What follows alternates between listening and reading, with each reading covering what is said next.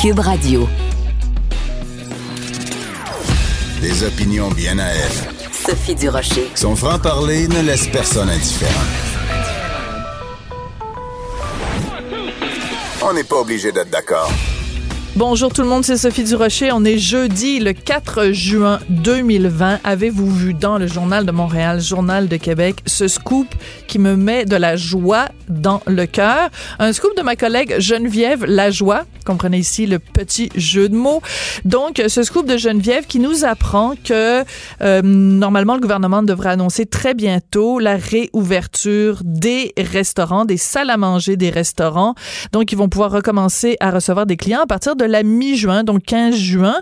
Par contre, euh, on n'a pas beaucoup de détails pour l'instant. Bon, c'est clair que ça n'inclura pas Montréal et le Grand Montréal, la communauté métropolitaine de Montréal. Donc, ça risque d'être euh, à peu près partout au Québec avant que ce soit à Montréal. Mais tout ça pour vous dire que c'est quand même une excellente nouvelle. Il va falloir bien sûr qu'on respecte toutes les consignes de la santé publique, ce qui n'est pas un moyen euh, casse-tête. Et quand j'ai entendu cette nouvelle-là, ça m'a fait penser à cette chanson des Négresses vertes.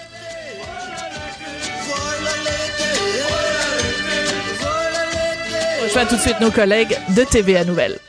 Dépistage. Ça donne faussement l'image que la pandémie est terminée. Les restaurateurs vont bientôt se mettre à table, mais la clientèle du Grand Montréal devra encore attendre. Le flot des gens de Montréal vont sortir pour aller fêter dans les cantons de l'Est, dans les Laurentides, partout.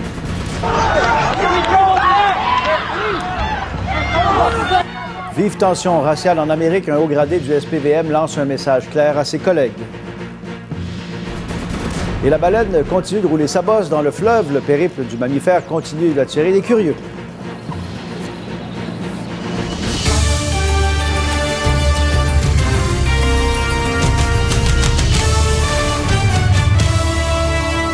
Midi, Pierre. Bon midi à vous. Alors, on est en plein processus de déconfinement, mais le nombre de victimes liées à la COVID continue de grimper. On a enregistré 91 décès supplémentaires dans la province, qui porte le nombre à 4 885. Et ce qui est étonnant, c'est que les cliniques de dépistage qui sont situées dans les zones chaudes de Montréal, par exemple, pourraient fermer leurs portes. Denis, c'est que très peu de citoyens prennent le temps d'aller se faire tester. Oui, et déjà, là, je suis sur le territoire du CIUS de l'Est de l'île de Montréal. Je suis dans Saint-Michel. Ici, euh, eh bien, il y a du dépistage mobile qui se fait. On peut le voir, là. Euh, il y a euh, pratiquement personne. Pierre, depuis ce matin, il y a uniquement huit personnes qui sont venues. Il y a deux dames qui viennent d'arriver dont celle qu'on voit là, à côté de la tente, tente bleue du côté droite. Elles vont se faire dépister. Pour cette dame, par exemple, c'est parce qu'elle revient au travail dans un milieu scolaire, alors elle ne prend pas de chance. Mais il faut dire que les chiffres ont baissé. Le dépistage général ici, sur le territoire du CIUS de l'Est de l'île de Montréal, est passé de 1200 à 800 par jour. Sur les sites mobiles, le 30 mai, là, ça fait pas si longtemps, on était à 163 par jour dans des sites comme ici. Hier, 34 et aujourd'hui, ben, c'est très, très tranquille. Alors, évidemment, on s'inquiète parce que le dépistage, c'est le nerf de la guerre. Hein. Il y a beaucoup de place pour accueillir les gens, mais il n'y a personne. On écoute cette responsable. Ça me préoccupe beaucoup parce que j'ai l'impression qu'on ne rejoint pas les populations qu'on veut rejoindre. Donc, les citoyens qu'on voudrait voir venir se faire dépister euh, ne sont pas présents, euh, ne disent pas aussi euh, une réponse positive à l'invitation qu'on leur offre en étant en proximité dans leur milieu de vie. Et euh, ça donne faussement l'image que la pandémie est terminée, ce qui n'est pas du tout le cas. Alors, il y a un message qui, passe pas bien et qu'on doit réaffirmer, à savoir que la pandémie, elle est toujours présente et qu'il y a des actions euh, à mettre en place. Alors, pour nous, c'est un signe d'alarme. Il faut le rappeler, on comprend leur inquiétude, d'autant plus que c'est facile, Denis. On n'a pas besoin de rendez-vous, il n'y a pas d'attente non plus. Pas besoin de carte d'assurance maladie, de papier quelconque et tout. On s'adapte, on vous aide, on vous rassure. Le test est très simple. Là, on va chercher un prélèvement par les narines ou par la gorge et c'est tout. Peut-être un peu désagréable, ça dure moins d'une minute et après c'est terminé. On a une réponse dans un délai raisonnable. On écoute cette infirmière. On vient se faire dépister. C'est pas juste pour nous, hein. C'est pour la famille, c'est pour les gens, nos voisins, nos amis, euh, monsieur, madame, tout le monde à l'épicerie qui sont obligés d'y aller à une heure spéciale parce qu'ils veulent pas se faire contaminer. Mais il faut respecter tous les gens alentour de nous, que ce soit au travail, que ce soit à la maison. On veut voir nos familles, on veut voir nos grands-parents, on veut voir nos aînés, mais il faut se faire dépister parce que la deuxième vague va arriver peut-être plus vite qu'on le pense. Puis c'est ça, on se prépare à ça aussi.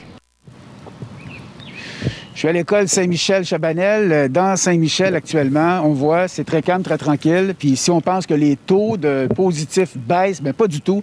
Depuis le début, à chaque, fois, à chaque jour, on constate que plus ou moins 12% des personnes testées sont positives. Donc, euh, la COVID est encore bien présente, mais les gens qui se font euh, dépister, ils ne le sont pas. Ouais. On les invite à se rendre pour le dépistage. Merci. Et justement, ce faible taux de dépistage en pleine zone chaude fait craindre les risques d'une deuxième vague, on en parlait, mais ça n'empêche pas de laisser le déconfinement économique suivre son cours.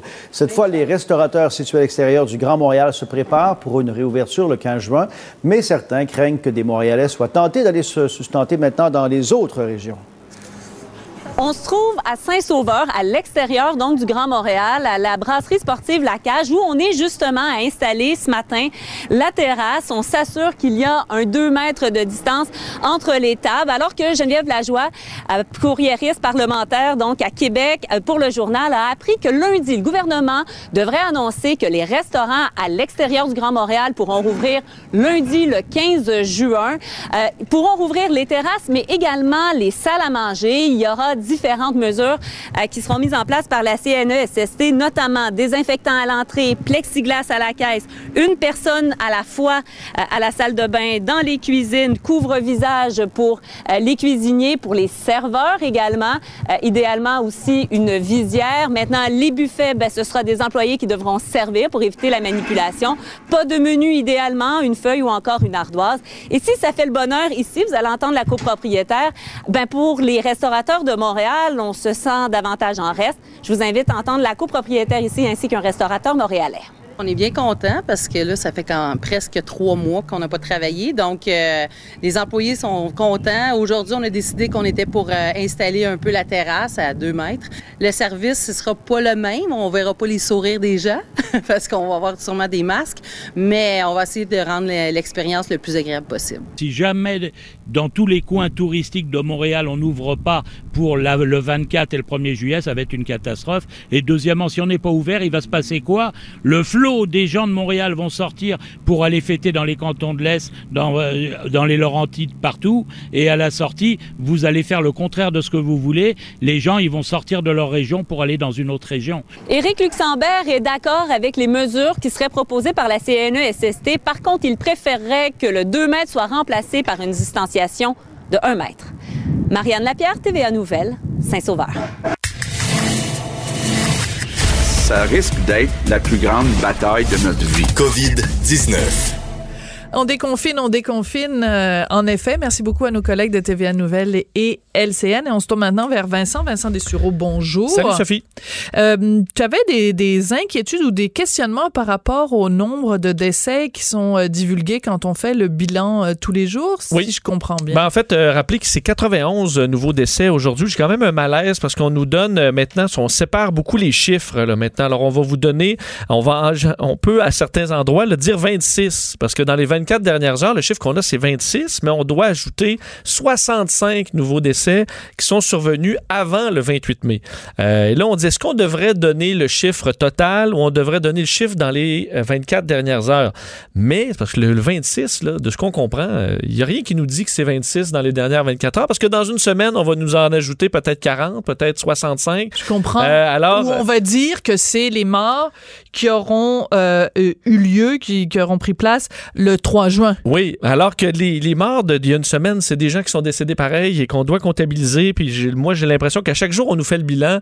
Et à la fin de, de tout ça, on devrait calculer toutes les fois que je vous ai donné un bilan et que ça devrait donner le bon numéro. On ne devrait pas exclure ceux qui datent a quelques jours parce que ça nous donne une impression faussée que ah, ben, la semaine dernière, ça allait bien, donc ça doit bien aller. Mais non, peut-être la semaine dernière ou il y a deux semaines, ben, il y en avait plus qu'on pensait. D'accord. Mais, mais je te dirais la chose suivante, c'est que chaque fois qu'on donne les décès du jour et qu'on rajoute les décès des jours jours précédents, on réajuste quand même à chaque fois les tableaux. C'est-à-dire que si on annonce aujourd'hui des décès qui ont eu lieu le 27 mai, quand on refait le tableau général de tous les chiffres depuis le début de la pandémie, ces chiffres-là, on va aller les placer dans la colonne du 27 mai. Donc, l'important, c'est que quand on regarde la, le tableau total, qui est mise à jour quotidiennement, c'est que l'important, c'est que la courbe, elle descende. Oui, sauf que moi, si je vous dis toujours 25 décès, vous allez dire, ah, ben, il y en a moins. Sauf que c'est pas 25 décès, c'est peut-être 60 décès en moyenne. Si Mais je on vous le dis saura toujours, pas ben, on avant- le saura pas ben, avant voilà. quelques jours. Alors, euh, il y a un certain débat euh, là-dessus. Je préfère vous donner Mais- le chiffre total. C'est ça. Mais tu fais bien. Et surtout, ce que je trouve important, c'est qu'on sait qu'en cette période de, de- de pandémie, et puis on en a parlé, les collègues de TVA Nouvelle en ont parlé tout à l'heure quand ils disent qu'il y a personne qui se, ou il y a pas grand monde qui se présente dans les cliniques de dépistage, c'est qu'il y a cette fausse impression au sein de la population que, oh, ben, c'est derrière nous, on n'a plus besoin de, tu sais, tout va bien, Madame la Marquise.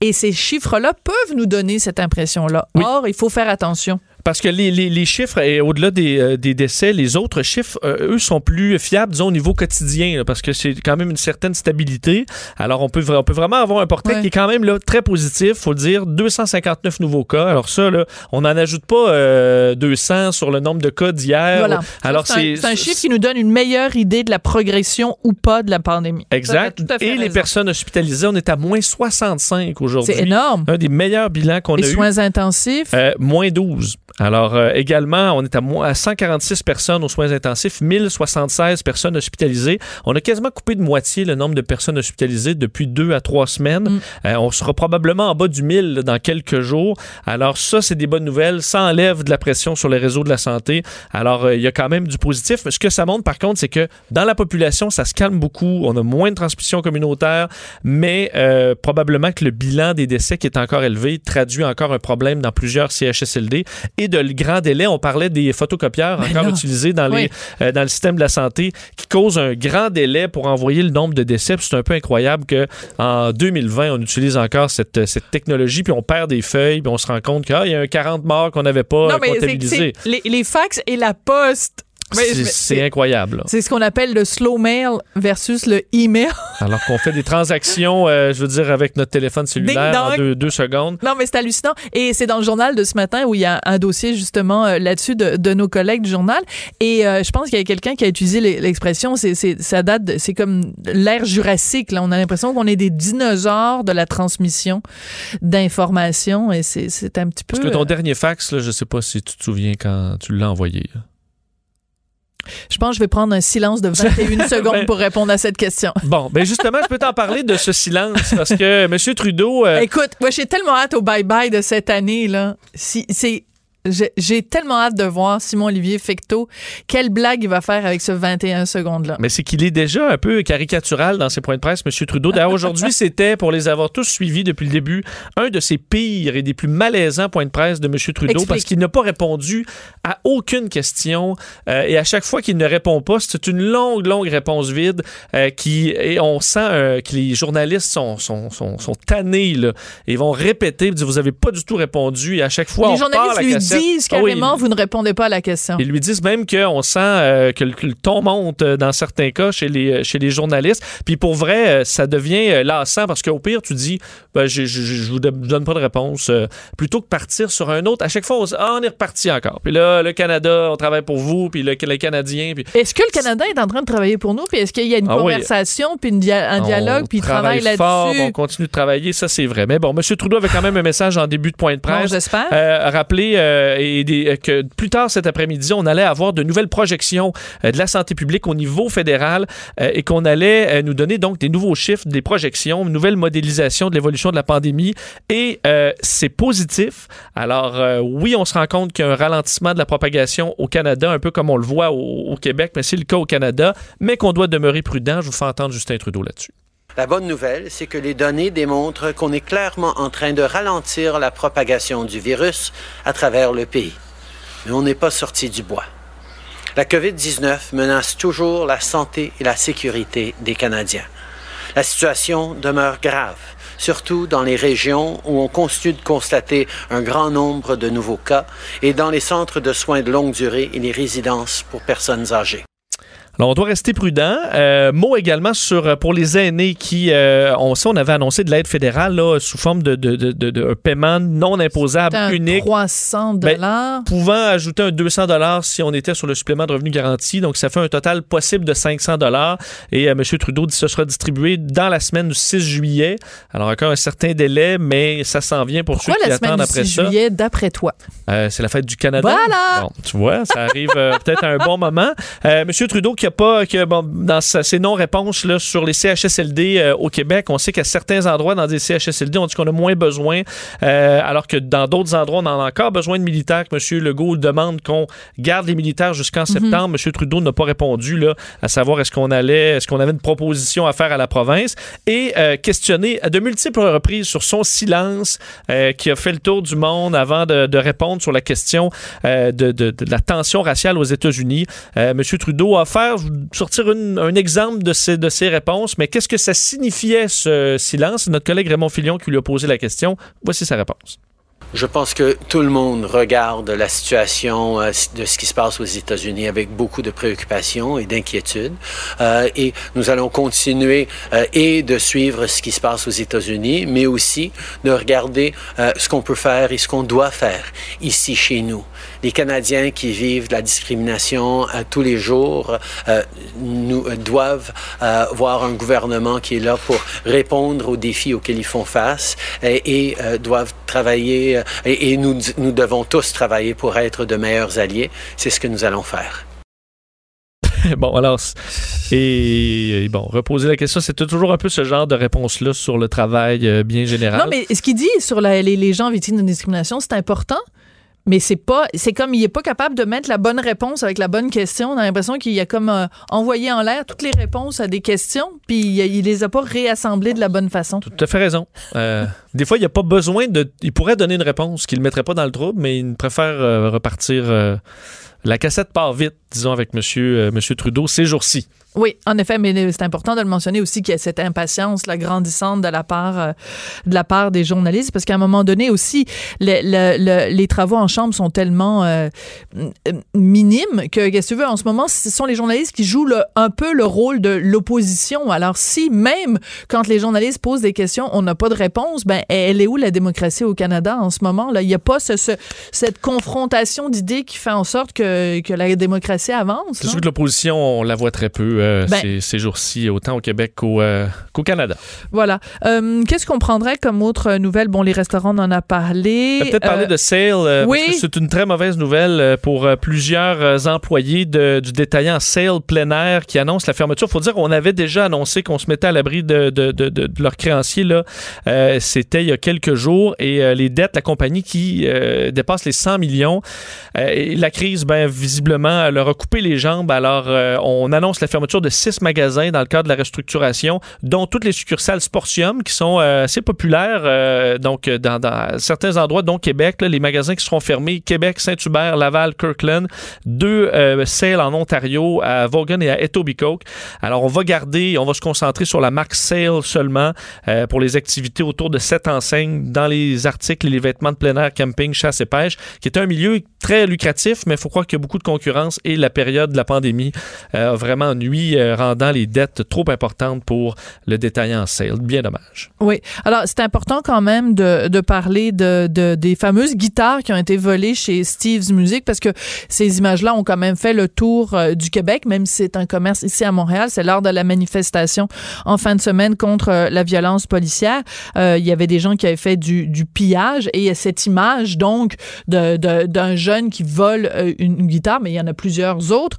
Donc, elles sont de retour. Oui, plus, plusieurs guitares sont de retour chez Steve Music. Euh, effectivement, la guitare bleue qu'on voyait Oui. sur une des photos euh, d'un de nos collègues euh, photographes de 1200 l'agence QMI. Maxime Delan, ouais. Euh, qui, qui est donc revenu. plusieurs également qui ont été rapportés par les policiers eux-mêmes qui ont fait des arrestations là, sur place dans les minutes qui ont suivi Hmm. après ceux qui couraient avec des guitares. Alors on parle d'une bonne dizaine de guitares qui ont été expertisées par les policiers, prendre des empreintes et tout ça, et qui ont été ensuite redonnées aux, aux, aux marchands. Et effectivement, cette guitare bleue qui a fait plus jaser vu que c'est des policiers policiers de Roussillon qui sont intervenus, ayant reconnu le jeune homme après une intervention la veille où il y a eu chicane entre le père et euh, le, le- le- le jeune homme sur le fait qu'il devait ou pas aller à la manifestation. Lui voulait y aller, pas son père. Euh, il s'est finalement rendu à Montréal et malheureusement ben, a commis ce geste qu'il regrette aujourd'hui selon euh, sa mère, lui qui souffre du syndrome de Gilles Latourette. Sa mère disait qu'il a eu un développement qui le rend très influençable. Victime d'intimidation à l'école. Exact. Alors, demandait, trouvait que les commentaires envers son fils particulièrement violents. Euh, alors, euh, et que lui, bon, il a fait une erreur, il en est conscient. Euh, il n'était pas allé là dans le but de casser. C'est le genre, ce n'est pas le genre à initier ce genre de choses. Il a suivi les autres et il a remis, on sait, la guitare avec un mot d'excuse au, donc magasin Steve Music à son gérant Craig Leblanc, qui avait quand même bien pris ça là, en disant que bon, ce qu'il vivait, c'était moins pire que ce que certains Noirs vivaient. Alors, ça avait été quand même pris avec philosophie. Mais heureusement, il permet de retrouver certaines de ses guitares. Euh, merci beaucoup, Vincent. On va se retrouver à plusieurs moments pendant la programmation de Cube Radio. Mais euh, bon, on en a parlé un, tout petit peu, hein, les restaurants qui vont ouvrir euh, le 15 juin. Et euh, comme je le disais en début d'émission, ça ça m'a fait penser à cette chanson. Euh, mais on l'a pas beaucoup entendu tout à l'heure, alors Joanie Henry nous l'a refait jouer pour aller à la pause. Voilà l'été, tu te rappelles cette chanson-là? Ah, Oui, mais on a goût d'être dansé là-dessus? Pas beaucoup. Ah, mais ça, ça c'est parce qu'on a. J'ai l'âge d'être ta mère, qu'est-ce que tu veux que je te dise? Ben non. Dans mon jeune temps, monsieur là-dessus, hein? on dansait À la petite là-dessus. école, dans les pieds dans la neige. Voilà, vous écoutez l'été à Cube Radio. Le plaisir. On n'est pas obligé d'être d'accord. Joignez-vous à la discussion. Appelez ou textez 187 Cube Radio. 1877 827 2346. Alors, il n'y a pas une journée qui passe sans qu'on entende parler de l'hydroxychloroquine parce que, évidemment, face à la COVID-19, on cherche, bien sûr, pas seulement un vaccin, mais aussi un possible traitement. Et quand on dit traitement, on parle de deux choses. Soit un médicament qui pourrait être pris avant d'être exposé à la COVID-19 ou un médicament qui pourrait être pris une fois qu'on a été exposé à la COVID-19 ou encore un médicament qui pourrait aider une fois qu'on a la COVID-19. Donc, il y a des recherches qui ont été faites au cours des dernières semaines, entre autres ici même à Montréal, à l'université McGill, et ben, les résultats ont été divulgués hier et c'est un peu décevant. On va en parler avec le docteur Emily McDonald. Elle est chercheuse à l'Institut de recherche du CUSUM, directrice de l'unité d'évaluation des pratiques cliniques du CUSUM. Bonjour, docteur McDonald. Bonjour, comment ça va? Ça- moi, ça va très bien et vous? Euh, oui, ça, ça va bien, mais euh, comme vous avez dit, on, on est un peu déçus des résultats de l'étude. Alors, dites-nous euh, pourquoi justement ces résultats sont si décevants. Il faut préciser que ce que vous étudiez dans cette partie-là des essais, c'était la possibilité que l'hydroxychloroquine euh, nous protège quand on a été exposé à quelqu'un qui avait la COVID. Oui, e- e- exactement ça. On a répondu à une des questions concernant l'hydroxychloroquine, c'est la prophylaxie post-exposition. Euh, et nous avons constaté que l'hydroxychloroquine, quand c'est pris dans les quatre jours après une exposition haut risque, euh, que ça n'empêchait pas le développement de COVID euh, symptomatique. Euh, en fait, elle n'était pas meilleure qu'un placebo, que dans cette étude, c'était une, une pilule de vitamines. D'accord. Donc, euh, c'est décevant parce que si, en effet, on avait pu euh, prouver que la prise de ce médicament-là faisait en sorte que si on est exposé, par exemple, parce que un proche ou dans notre milieu de travail, quelqu'un a la COVID, ben, ça aurait été absolument formidable. Ça veut dire, bon, on est en contact avec quelqu'un qui l'a, euh, on prend le médicament et ça nous protège. Ça ne nous protège pas. Mais euh, qu'est-ce que ça signifie pour les autres utilisations possibles de l'hydroxychloroquine? Est-ce que ça signifie que ça donne strictement rien d'en prendre à tous les niveaux ou il y a encore de l'espoir pour d'autres utilisations? Je crois qu'il y a encore de l'espoir. Euh, comme vous avez dit dans l'introduction, euh, on, on- nous essayons de répondre à quatre questions principales. D'accord. Le prophylaxie pré-exposition, un prophylaxie post-exposition qu'on a conçu ne, ne fonctionne pas, un traitement précoce dans la communauté et un traitement pour des patients hospitalisés. Euh, la différence entre une prophylaxie pré-exposition, avant d'être exposé et après d'être exposé, c'est que euh, les participants prennent les médicaments deux ou trois fois par semaine et il y a un niveau qui accumule euh, du médicament dans leur système. Mhm. Et en cas qu'ils entraient en contact avec le COVID-19, on pense que peut-être il y a encore de l'espoir que s'il y a un, un bon niveau du médicament avant le contact, peut-être ça peut prévenir. Euh, pour cette étude, c'était euh, avant quatre jours. Euh, mais ça n'a pas fonctionné. On pensait que peut-être ça pourrait réduire la réplication du virus, mais en, fait, ça n'a pas fonctionné comme ça. D'accord. Alors, quand euh, les résultats ont été connus hier, vous les avez euh, rendus euh, publics puisque c'est vous qui avez contribué à cette recherche-là avec des gens aussi aux États-Unis. Moi, j'ai vu beaucoup passer des gens dans mon entourage qui savent que je m'intéresse beaucoup à l'hydroxychloroquine m'ont dit ah ben là tu vois Sophie ta, ta, ta fameuse chloroquine elle sert à rien. Est-ce que c'est la conclusion à laquelle on peut arriver, docteur McDonald? S'il vous plaît, donnez-moi des munitions pour me défendre. oui, non. Alors, euh, on pense que le médicament peut fonctionner dans- par deux façons. Un, c'est de diminuer la réplication du virus et Mhm. l'autre, c'est un effet anti-inflammatoire. Alors, quand on parle de, de traitement, euh, peut-être c'est l'effet anti-inflammatoire. Alors, euh, de, de donner le médicament après avoir déjà été exposé au virus, ce n'est pas efficace. Mais euh, c'est toujours possible que les effets anti-inflammatoires peuvent diminuer les symptômes et les complications graves après que vous avez déjà le COVID. Euh, ou bien de prendre le médicament avant le virus. Il y a de- du monde qui vont dire que après que vous êtes déjà eu, après que vous avez déjà eu une exposition, euh, c'est peut-être trop tard. Mhm. Euh, on voulait répondre à cette question et euh, en fait, ils avaient raison. C'était probablement trop tard pour prévenir le développement des symptômes. Euh, mais dans les autres circonstances, à cause de la façon que le médicament peut agir de, de plusieurs façons, anti-inflammatoire, antiviral, je pense qu'il faut toujours euh, le, le peine de continuer à regarder dans ces circonstances. D'accord. Euh, Parce que il faut rappeler l'hydroxychloroquine, donc c'est un médicament qui, une molécule en tout cas qui existe depuis, je pense, 50 ans, que les gens prennent un antipaludéen. Donc, si on s'en va voyager dans un pays où il y a, par exemple, la malaria, on le prend à titre préventif pour être, pour s'assurer de ne pas développer la malaria. Donc, c'est cette utilisation-là qu'on pense pouvoir faire face euh, à la COVID-19. Donc, vous, les tests, les essais cliniques vont continuer à McGill.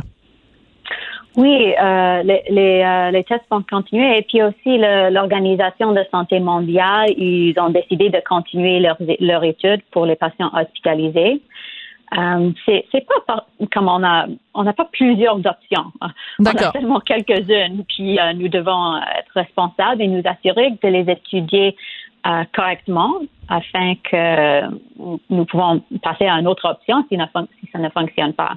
Absolument. Euh, mais avec confiance. Ouais.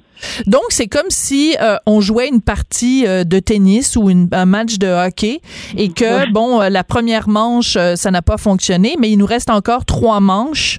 Et à chacune des étapes, si on le fait de façon rigoureuse, on va pouvoir avoir des résultats. Et si au bout des quatre étapes, ben, on se rend compte que ça donne rien, on va dire, ben, c'est la, la COVID qui a gagné la partie. Mais la partie n'est pas terminée, autrement dit. C'est ça qu'il faut comprendre. Non, c'est pas terminé. Et je pense qu'une des plus importantes choses euh, que nous avons découvertes avec cette étude, c'est avec 800 patients, euh, c'était sécuritaire. Il n'y avait aucun événement de sécurité, de sécurité grave. Ouais. Alors, euh, je pense que la question de si c'est efficace dans cette situation après exposition, c'est répondu. Mais pour les autres études, on peut continuer et on pense que probablement c'est sécuritaire de continuer. Voilà. Mais Alors, alors Mhm. pourquoi pas? Oui, alors ça, c'est très important. Euh, It's a very good point. C'est un, un argument très important que vous venez de soulever parce que il y a beaucoup de gens depuis des semaines qui disent l'hydroxychloroquine, c'est dangereux. Et pourquoi on a entendu ça ou qu'il y a des effets secondaires vraiment graves? C'est à cause de cette fameuse étude, entre guillemets, qui a été diffusée dans le New England Journal of Medicine et dans la revue euh, médicale Lancet et qui disait que tendait à démontrer que ben, ça accroissait les, les, les dangers pour, euh, pour la santé. Or, euh, il y a, je pense, 200 scientifiques qui ont écrit une une lettre pour dire que cette étude-là était, était tout croche. Et euh, même euh, votre collègue, le docteur Lee, avec qui euh, vous, vous travaillez, a donné une entrevue dans les journaux pour dire, ben, ce genre d'étude-là qui est faite tout croche, ça discrédite la science et en plus, ça complique les gens qui font des vraies études sur l'hydroxychloroquine. Oui, je, je suis d'accord avec ça. Euh, le, le Lancet euh, vient de publier une expression d'une pré- préoccupation, il appelle ça, euh, pour dire que peut-être les données finalement ne sont pas fiables. Il va y avoir une enquête de- du part du journal. Et c'est c'est très difficile pour nous parce que c'était c'était une grande étude dont nous avons parlé avec 80, euh, 90 000 patients. Euh, mais finalement, c'était peut-être des résultats qui étaient possiblement fabriqués. C'est euh, c'est très difficile de, de faire la science dans cet environnement. Oui. Alors, il y avait aussi euh, un article dans le journal britannique The Guardian où ils ont fait enquête sur la compagnie Surgisphère qui avait qui a fait l'étude et qui démontrait qu'il y avait des gens qui travaillaient pour cette compagnie qui n'avaient aucune connaissance pour l'étude des euh, données scientifiques, dont par exemple un auteur de livres de science-fiction et une mannequin. Elle est peut-être très jolie, mais elle euh, n'a pas les, les compétences nécessaires pour faire de l'analyse scientifique. Et la raison pour laquelle je vous parle de ça, docteur McDonald, c'est que dans cette période de pandémie, on a l'impression que plein de gens se prononcent sur des questions scientifiques et donc nous on se tourne vers des vrais scientifiques pour leur dire ben donnez-nous des vraies réponses. Et quand on voit une, revue scientifique prestigieuse comme Lancet qui publie une étude qui est tout croche, ça nous fait perdre un peu confiance dans euh, les revues scientifiques. Ça nous fait perdre beaucoup de confiance. Oui, hein? Et, euh, oui, oui. Bon, Moi aussi, euh, parce que j'ai j'ai pas lu le j'ai pas lu le, le journal en pensant que les données étaient peut-être pas fiables. Quand je quand j'ai lu euh, un article dans le Lancet, euh, je, je dois fier sur les résultats. Alors c'est vraiment vraiment dommage. Oui. Eh, Quel genre d'impact ça peut avoir, par exemple, sur vous qui continuez à faire des études et vous avez besoin qu'il y ait des gens qui participent à ces études, à ces essais cliniques? Parce que maintenant, quand on dit le mot hydroxychloroquine, les gens partent en, en- partent en courant parce qu'ils ont peur des effets secondaires. Alors, pour nous, pour notre euh, étude de traitement précoce dans la communauté, on a maintenant, à cause de, cette étude et la mauvaise publicité pour euh, la, drogue, l'hydroxychloroquine, on a beaucoup, beaucoup de problèmes euh, avec le recrutement. Si on a besoin de, comme, comme pour cette étude, si on a besoin de 800 patients et on, est à 500, euh, soit on va terminer avec et on ne va pas avoir le- la réponse, mais ça va prendre beaucoup, beaucoup de temps pour, Hmm. pour terminer, pour avoir la bonne réponse.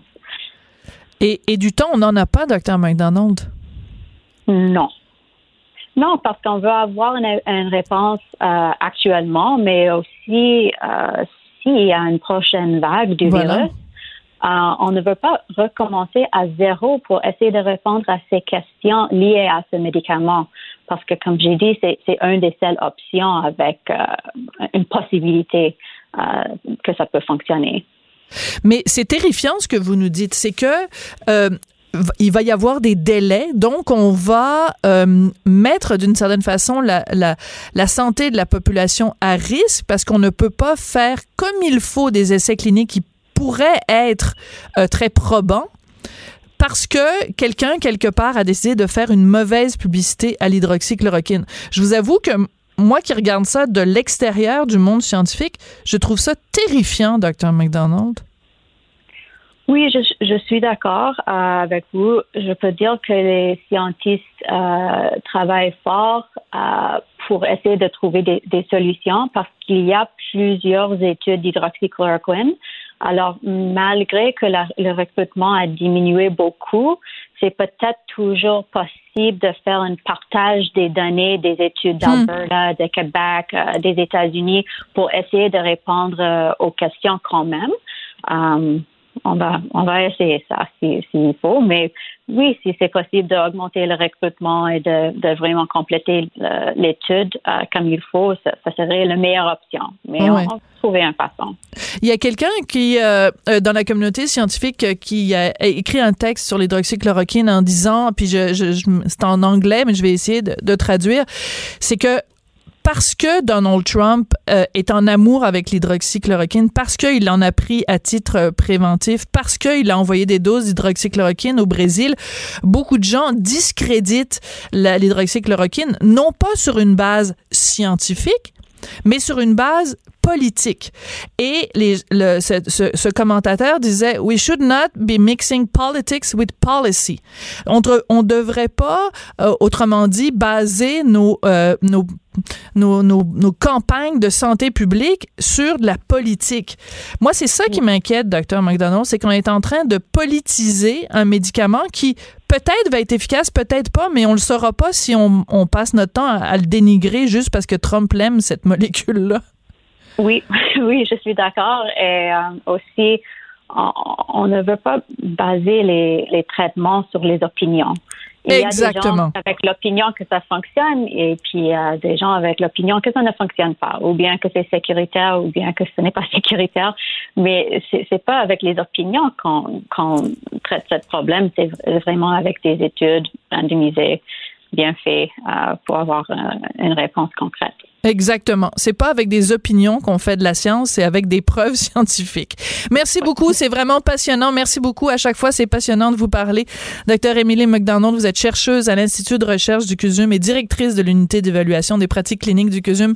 Ça a été euh, très éclairant comme conversation. Merci beaucoup.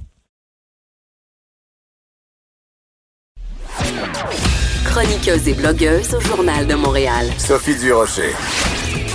On n'est pas obligé d'être d'accord.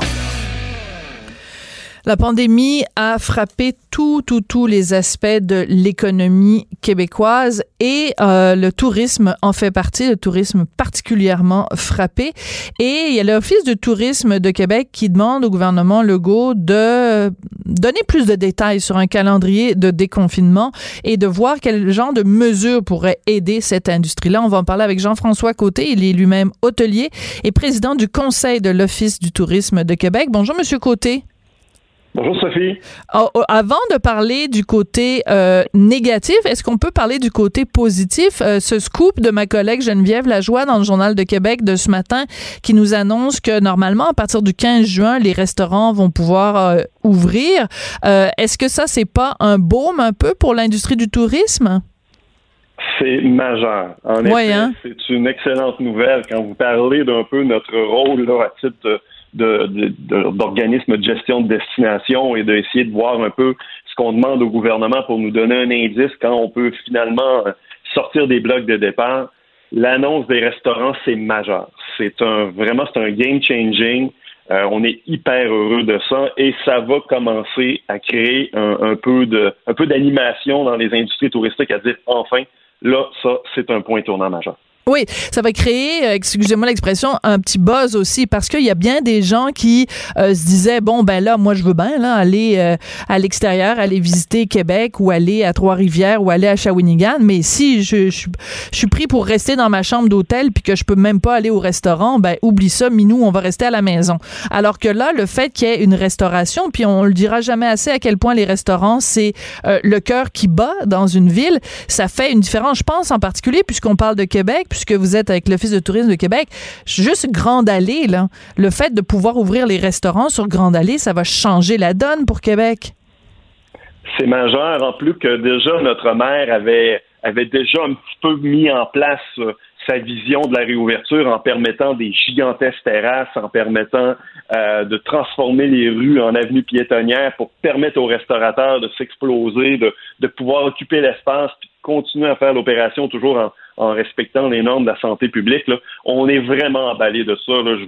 C'était le signal numéro un qu'on attendait. Il y en a quelques autres. M. Arruda continue à, à, quand même bien piloter le dossier de qu'est-ce que sera la sécurité, entre autres pour nos autres entrepreneurs, que ce soit les hôteliers ou les attraits. Mais celui-là, c'est le signal. C'est le signal. Bon, alors parlons justement de ce qui tarde à venir euh, pour euh, pour l'hôtellerie, pour euh, bon, je sais que les, les musées vont rouvrir, euh, musée des, des, des beaux-arts de Québec, je pense c'est le 29 juin. On va pouvoir aller voir l'exposition sur Frida Kahlo, j'ai tellement hâte. Mais euh, qu'est-ce que ça représente en termes de pertes financières, vous diriez, pour la ville de, de Québec?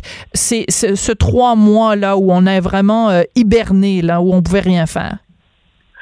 Vous savez que les retombées là, à Québec sur une période annuelle, on parle d'environ 2 milliards. Donc, euh, on a eu les deux premiers mois de l'année. Québec est une ville euh, où on a beaucoup, beaucoup de tendances saisonnières. On ne se voit Mhm. pas de cachette. On a une grande courbe d'achalandage qui est générée par l'été. Euh, si vous faites le calcul que dans nos prévisions, dans notre travail d'organisation touristique, c'est d'un peu euh, mettre un petit peu de, de- de clarté dans la boule de cristal. Euh, les prévisions qu'on fait pour les prochains mois sont on va le dire réalistes. On aimerait beaucoup qu'elles soient optimistes, mais pour le moment, elles sont réalistes et elles sont, euh, elles sont bien en deçà d'une performance. On a des prévisions autour de 25% de l'occupation de 2019. là. Et ça, c'est notre prévision réaliste avec tous les paramètres. On ne se fera pas de cachette. Euh, il y a des choses qui peuvent s'améliorer, puis c'est ce qu'on a besoin d'entendre. C'est la stratégie de déconfinement. Il n'y aura pas de tourisme international euh, à Québec cet été, c'est clair. Les, frontières sont en, étant ce qu'elles sont. Peut-être un petit peu d'Américains. On touche du bois. Si la frontière devrait réouvrir, peut-être un peu plus tôt ou plus tard, on ne le sait pas. Mais à l'international, c'est sûr qu'il n'y en aura pas.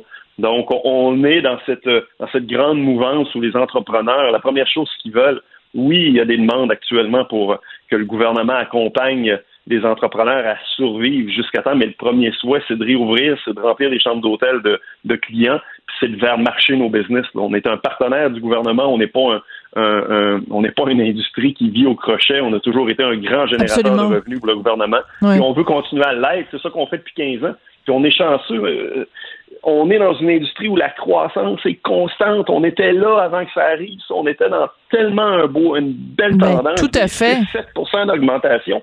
Et on veut retourner là. on veut retourner. Mais en même temps, cette, euh, cette euh, augmentation, Monsieur Côté, est-ce qu'elle n'était pas due justement en grande partie à une popularité énorme de euh, Québec auprès d'une clientèle étrangère et en particulier d'une clientèle asiatique? Parce que je, me, je, je sais que, par exemple, au cours des dernières années, il y avait beaucoup de gens qui venaient, corrigez-moi si je me trompe, de, de Corée, parce qu'il y a une série télé qui avait été tournée à Québec avec des, des endroits emblématiques. Donc, vous dépendiez quand même beaucoup de, cette, euh, de cet afflux-là de touristes. Comment vous allez être capable cet été, si les frontières sont pas rouvertes, de compenser ça avec du tourisme québécois intra-Québec? En fait, la statistique est intéressante. Québec vit déjà, bon an, mal an, euh, sur une base annuelle, à 70% de clientèle intra-Québec. Ah oui. Euh, c'est sûr que oui, c'est quand même c'est quand même notre réalité, c'est notre pain et le beurre. On a un grand achalandage de, de- visiteurs québécois qui visitent et nous revisitent. On est privilégiés, les gens. C'est pas des une, deux fois où les gens visitent Québec. Les statistiques, c'est c'est spectaculaire. Les gens, c'est 6, 7, 8. Donc, on est privilégié de ça. Par contre, la clientèle internationale a la caractéristique de, de, de pouvoir venir faire un un assemblage avec le local qui permettait l'effervescence. Puis la Corée, c'est écoute, ça c'était le deal du siècle, excusez-moi Ben oui. l'anglicisme, mais c'était le deal du siècle. Puis il y avait des choses qui s'en venaient pour cet été, des, des choses spectaculaires avec la Corée. Bon, écoutez, on espère que ça sera pour 2021, peut-être 2022, nos, nos perspectives, quand je vous dis que notre boule de cristal, elle est, elle est ce qu'elle est, ben, on prévoit un retour à la normale à Québec dans 36 mois. C'est ça Ah, que ça va oui. prendre de temps avant que tout l'écosystème international se remette en place, reparte. Les centres de congrès, on sait que les congrès, c'est quand même un grand, un grand aspect de notre business à Québec. Et les, eux, les, les congrès, ça se reboucle pas du jour au lendemain, là, les grands déplacements de, de congrès internationaux. Donc, on voit jusqu'à 36 mois. 36 mois. C'est dur. c'est quand même un impact majeur pour une industrie là, qui, qui, qui veut vraiment se replacer le plus rapidement possible, mais quand les porte-paroles de nos entrepreneurs, Mme Germain et les autres, disent qu'on était les premiers affectés, qu'on sera les derniers à s'en sortir, le data que je vous dis, c'est des économistes, puis c'est des recherchistes euh, excessivement de calibre qu'on a à l'Organisation de Québec, à l'Office, qui sortent ces chiffres-là en se basant sur des milliers de paramètres. Et c'est ça que ça donne. c'est très dur à entendre. là. Puis les gens sont Les gens sont essoufflés d'entendre ça. C'est pour ça qu'on dit, écoutez, aidez-nous un petit peu. Mettez-nous sur un, modèle où on va être capable de, faire les, prochaines semaines, puis recommençons à être euh, l'organisation qui gère 16,4 milliards de chiffre d'affaires dans la province et qui nomme des emplois et des retombées fiscales gigantesques pour le gouvernement. C'est juste ce qu'on veut. On veut un partenaire, puis on va s'en sortir parce que Québec continue, puis le Québec, comme province et comme ville, on est vraiment privilégié sur la, la- sur l'échiquier international. On est, on est attractif, on est sécuritaire, on est beau, on est sympathique. Les gens vont continuer. Là. Vous avez oublié quelque chose. Vous êtes fin. Vous n'êtes pas juste beau, Ah, vous ben êtes ça. fin. Quand on est fin, on attend que les autres le disent. c'est ça. Mais quand, mais, mais pour dire que vous êtes beau, vous n'êtes pas gêné pour le dire, par contre, hein? Écoutez, euh, ben, j'ai très hâte de vous voir, puis on a bien hâte de venir vous rendre visite à Québec. Par contre, euh, vous allez nous accueillir comment si on vient de Montréal, puis qu'on arrive à Québec, puis qu'on veut dépenser de l'argent chez vous? Allez-vous nous accueillir avec un- une brique et un fanal ou un, ou un beau, euh, un beau verre de chardonnay?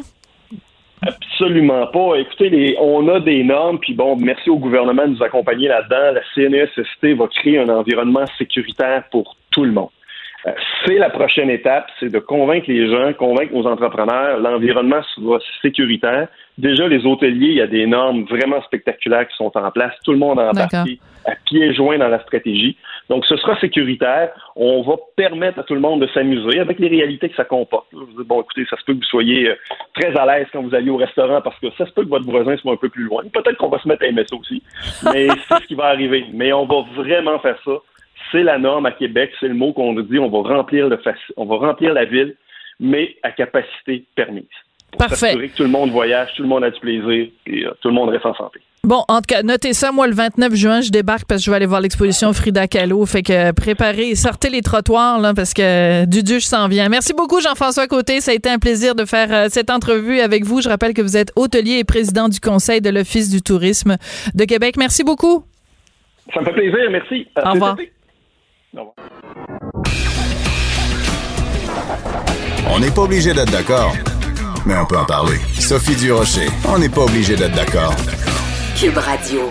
Ma copine Varda, Varda Étienne, elle fait tout dans la vie. Elle est animatrice, elle est auteure, elle est femme d'affaires et ces jours-ci, elle lance rien de moins que sa propre ligne de cosmétiques. Devinez comment ça s'appelle? Ben oui, Varda Cosmétiques. Elle est au bout de la ligne. Bonjour Varda, comment vas-tu? Bonjour Sophie, je vais bien et toi? Très bien. Écoute, Varda, euh, tu ne cesses jamais de m'étonner, d'aller dans des directions où on pensait pas nécessairement que tu allais. T'es rendu que tu fais du lipstick maintenant? Ben oui, je fais des lipsticks, entre autres, mais je fais aussi une gamme complète de produits cosmétiques. Et, euh, et je tiens à mentionner, parce que ça, ça m'est arrivé dans le passé, c'est pas parce que je suis de race noire que mes produits sont destinés seulement aux gens de couleur. C'est-à-dire que c'est une ligne que j'ai conçue pour toutes les teintes de peau. Alors de la plus, plus pâle à la plus foncée. Donc même moi qui suis euh, couleur aspirine, je vais pouvoir utiliser, je vais pouvoir me mettre du Varda dans le visage. Oui, ma chérie, tu vas pouvoir t'en mettre. Je vais même t'en envoyer si tu veux. Non, non, non. Ben non, surtout pas, parce que là, après, les gens vont dire conflit d'intérêt puis tout ça. S'il te plaît, laisse-moi... mais je veux que tu les payes. Je vais pas te les donner gratuitement. Ah, OK, parfait. Non, ben, tu fais, OK. Tu peux les acheter. Du, du moment que je paye, euh, tout, tout va bien aller. Écoute, Varda, pourquoi tu te lances euh, là-dedans? Pourquoi tu te lances dans les, dans les cosmétiques? Moi, je te suis sur les médias euh, sociaux. Euh, tu me fais crouler de rire parce que depuis le début de la pandémie, tu te mets toujours chic, tu es toujours tiré à quatre épingles. Tu, tu, tu trouves une façon toujours de, de, de voir le, le, le bon côté des choses. Et euh, je me dis, ben, le maquillage, c'est aussi une façon de continuer à prendre soin de soi malgré les événements difficiles. Ben, effectivement, mais tout d'abord, je, dois te dire que moi, je, dis toujours, je suis une diva sans opéra. Hein. C'est vrai, je suis une diva sans opéra et je suis aussi la reine de l'autodérision. Donc, ce qui veut dire que je suis la, je suis mon premier public et euh, je ris beaucoup de moi-même. Ce qui veut dire que quand les gens rient de moi, ça ne me, ça ne m'affecte pas du tout. Et je suis vraiment rendue à un point où est-ce que j'ai une carapace imperméable, ça me glisse comme sur le dos d'un canard. Et ça, j'ai appris ça avec les années. Donc, euh, c'est pour ça que je me mets. euh, donc, je suis suis une extrémiste, soit je suis en talons hauts et en robe de soirée, ou je suis en pyjama avec des pantoufles Bob l'éponge. Et, et pour répondre à ta question concernant le maquillage, tu sais, moi, j'ai toujours, Sophie, du plus loin que je me souvienne, j'ai toujours été une passionnée de maquillage. Ça a commencé très jeune. Lorsque j'ai commencé à prendre des cours de théâtre, j'étais au Conservatoire La Salle à Montréal et j'ai toujours été fascinée par les maquillages de scène. Bon, ensuite, euh, je suis, euh, j'ai aussi une carrière de mannequin. Je suis partie vivre à Paris et à New York. Donc, c'était, euh, naturellement, j'étais plongée dans le maquillage. Et puis aussi, lorsque j'ai commencé ma carrière à Musique Plus, Musique Plus n'avait pas les moyens de nous offrir les services d'une maquilleuse. Donc, ce qu'ils faisait, c'est qu'ils nous allouaient un budget et on devait apprendre à se maquiller soi-même. Ouais. Donc, je et, et de là, bien sûr, mon amour pour le maquillage. euh, a pris tout son sens. Et je vais te dire, sans vouloir, bon, il y a, il y a un lien avec ce qui se passe ces, ces derniers temps, mais quand j'ai commencé à, à, à me maquiller, il y a eu des moments où j'ai voulu m'approvisionner dans des pharmacies et il n'y avait jamais mes teintes de peau. Et ça a provoqué chez moi beaucoup de frustration parce que je me disais, c'est pas vrai qu'il n'y a pas de possibilité d'acheter du maquillage sans que ça soit dans les gammes, tu sais, haut de gamme à la Chanel ou à la Christian Dior, qui eux offraient euh, un choix pour les peaux euh, autres que caucasiennes. Donc, je me suis dit non, c'est pas possible. Et la façon de le faire, je me rappelle à l'époque, lorsque je me suis plainte de ça, j'ai eu l'idée, je me suis dit non, il faut que je trouve une façon de pouvoir m'approvisionner moi et mes amis, parce que j'ai des Ben amis oui. aussi qui sont issus d'autres communautés, que ce soit des, des latinas, des peaux arabes, des peaux asiatiques, les peaux caucasiennes aussi. Je me dis non, il faut que je trouve une façon. Donc, j'ai fait mes recherches et je me suis dit voilà, je vais fonder ma propre gamme. Comme ça, je vais en avoir, avoir Mais plein oui. de maquillage. On n'est jamais mieux en- servi que par soi-même. par soi-même. Exactement. Voilà. Mais tu vois, évidemment, on peut pas euh, euh, euh, parler de ça sans parler évidemment de la situation qu'il y a euh, aux États-Unis.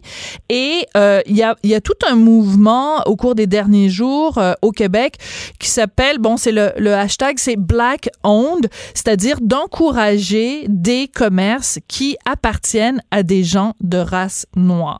Est-ce Oui. que c'est quelque chose qui, que tu trouves pertinent. Est-ce que, autrement dit, est-ce que moi, Sophie Durocher, pour combattre le racisme, je devrais me mettre à me demander la compagnie dont j'achète les tomates, est-ce que les tomates euh, ont été euh, euh, cultivées par quelqu'un qui est noir? Ben, écoute, Sophie, c'est une question intéressante et je risque peut-être euh, de, de. Ça va peut-être déplaire aux gens de ma communauté. Moi, je suis. Je, je ne crois pas que c'est une façon de combattre le racisme. Et d'ailleurs, je trouve ça assez intéressant parce que, justement, suite à ce mouvement, avec euh, suite au, au décès, au, au meurtre odieux de, de George Floyd, il y a, y a- justement, il y a, les gens encouragent d'acheter des, des produits euh, qui, euh, des compagnies qui sont, euh, qui, dont les propriétaires sont des gens de race noire. Non, moi je pense pas. C'est-à-dire que je veux dire, on, on consomme des produits si le produit au départ nous plaît. Que le propriétaire ou le président de la compagnie soit black ou non, pour moi on s'en fout, c'est un détail. C'est intéressant comme point de vue, ça. Mais tu sais que tu vas te faire lancer des tomates, justement, Varda. Tu sais que ça ne me dérange pas. Oui. Hein, tu sais que moi, c'est pas, ça ne me dérange pas du tout. C'est-à-dire que si on, on décide d'encourager une compagnie parce que le produit nous plaît et que cette compagnie appartient à une personne de couleur, ok. Mais si c'est la raison première, non. Non, je suis pas d'accord parce que moi, je ne consomme pas seulement des produits qui appartiennent à des propriétaires blacks. Non, pas du tout. Donc, Et je on ne le dev- ferai pas non plus demain matin. Voilà. Donc, la raison pour laquelle on devrait acheter tes produits Varda Cosmétiques, c'est parce que euh, c'est des produits de qualité et que c'est bien fait, pas parce que euh, ça t'appartient à toi et pas parce que toi, t'es noir. C'est qu'on ferait une sorte de... euh, Excuse-moi, je veux vraiment pas mettre des mots euh, dans ta bouche, mais ce serait une forme de discrimination inversée. C'est, on fait pas avancer les... Voilà. Complètement. Ça, je suis parfaitement d'accord avec toi. Et comme tu l'as, comme tu l'as si bien dit, la raison pour laquelle j'encourage les gens à acheter mes produits, parce que au départ, ce sont des produits qui sont fabriqués au Canada, qui sont non comédogènes, hypoallergènes, qui sont non testés sur les animaux, parce que les gens qui me connaissent savent que je suis une, je suis une grande amoureuse des animaux, des chiens particulièrement. Et, et voilà, ce sont des produits qui sont abordables. Et non parce que mon nom est Varda Etienne et que je suis d'origine haïtienne et black. Ouais. Mais en même temps, OK, de façon plus générale, est-ce que parce que moi ça me fait rigoler, je vois plein de compagnies, tu vois, qui euh, qui ont mis un carré noir, euh, qui ont fait un blackout euh, Tuesday, mardi, puis tu regardes la composition de la compagnie, puis évidemment, il y a personne euh, de, de, de, de, de couleur qui est euh, nulle part dans la compagnie et certainement pas dans les échelons les plus importants. Fait que je me dis, tout ça est un peu cosmétique, excuse le jeu de mots, mais là, on, on prétend qu'on est euh, antiraciste, mais en fait, dans les faits, on fait rien. Je suis pas d'accord avec toi, Sophie, lorsque tu dis que les gens prétendent être antiracistes. C'est-à-dire que lorsqu'on compare le racisme au Québec et le racisme au Canada, euh, comparativement au racisme aux États-Unis, il y a une marge. Et encore une fois, je risque de me faire lancer des tomates par mes pairs, mais lorsqu'on parle, par exemple, de profilage racial ou de, ou de racisme systémique, parce que le racisme systémique, c'est une notion, quand même pour moi, à mes yeux, assez complexe. Personnellement, je n'ai jamais été victime de profilage racial. Jamais. Jamais. Jamais. Je suis née au Québec et je crois que la raison pour laquelle ça ne m'est pas arrivé, de un, parce que j'ai été, je suis née et j'ai été élevée à Outremont, donc déjà là, je n'ai pas vécu dans le ghetto. J'ai fréquenté l'école privée toute ma vie. Je suis une personnalité publique et je suis une femme. Donc je pense que à cause de tout ça, Et tu es une belle femme. Ben, euh, ben, c'est gentil. Non, mais ça joue. Ça joue aussi, Varda. Peut-être, peut-être. Euh, je pourrais pas te répondre là-dessus, mais euh, non, j'ai pas été victime de profilage racial. Par contre, si tu me demandes s'il y a des gens dans mon entourage qui ont été, des gens de ma communauté qui ont été victimes de profilage racial, à 99,9%, la réponse est oui. OK. Alors, j'ai 30 secondes. Je suis désolée de te poser ça comme ça. Trouves-tu les Québécois racistes en 30 secondes? Et là, encore une fois. Tu peux faire comme Justin Trudeau, tu prends 21, se- 21 Non, secondes de silence. 21 secondes. C'est-à-dire que, est-ce que les Québécois sont racistes? Attends, alors, si tu me permets, je, reprends ma réponse. Non, on n'a pas le temps. T'as 10 Ben oui, secondes. alors oui, mais pas à 100%. OK, bon, alors tu reviendras, puis on en parlera plus longuement. Varda, je t'embrasse. Et euh, euh, en espérant que ton, fond de teint ne va pas euh, coller sur moi, je t'embrasse, puis on se retrouve demain midi. Merci beaucoup. À bientôt. Cette émission est maintenant disponible en podcast. Rendez-vous dans la section balado de l'application ou du site cube.radio pour une écoute sur mesure en tout temps. Cube Radio, autrement dit. Et maintenant, autrement écouté.